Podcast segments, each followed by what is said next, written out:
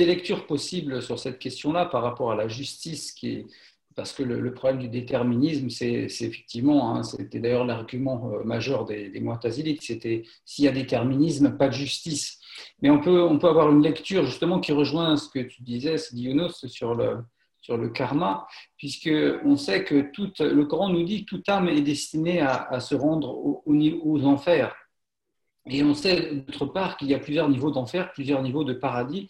Et on peut, on peut imaginer cette, cette âme descendante, hein, puisqu'on sait que, que, l'âme descend. Hein. D'ailleurs, quand on, on, s'interroge sur la question du lien entre le ruh et le nafs, on se rend compte que la majeure partie des, des, savants musulmans considèrent que c'est une seule et même chose, et ils prennent une image, ils disent le ruh, c'est un peu comme euh, l'eau, et, le nafs, c'est un peu comme la sève de l'arbre.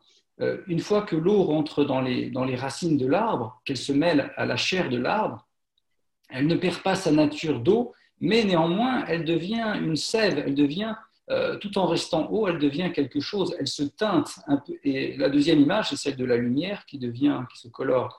Et donc, il y a une descente de, de, l'esprit qui, se, qui, se, qui, qui, prend une teinte, qui prend une orientation. Et euh, le mystère dans tout ça, c'est que la justice divine s'inscrit dans l'éternité et on ne sait pas quel est le devenir des âmes. On n'a qu'une petite une petite euh, partie finalement de ce, périple hein, qui est cette vie immédiate.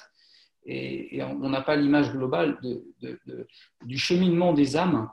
Et on sait par ailleurs que, alors, même si euh, l'islam euh, sunnite, à une certaine époque, s'est mis d'accord pour décréter que l'enfer était éternel, ça a été un débat pendant longtemps et ça allait rester jusqu'à l'époque de Ibn Taymiyyah qui remet cette question en débat. Et Ibn Qayyim aussi, dans euh, Raoudat el-Muhibbin, hein, donc le jardin des soupirants, qui parle de, ce, de cette question et, qui, et qui, montre les arguments euh, pour et contre, et qui, qui même s'il ne tranche pas la question, euh, laisse entendre que quand même la, non-éternité de l'enfer est plus probable à ses yeux. Et donc, on peut lire ces, les choses de cette façon-là aussi, c'est-à-dire d'un cheminement de l'âme qui doit se rendre aux enfers et puis, et puis finalement revenir vers le Seigneur, puisqu'on sait que toute âme doit revenir vers le Seigneur. Voilà, j'offre ça euh, comme une, une, possibilité de lecture, euh, sans évidemment trancher sur cette question mystérieuse. Euh, voilà.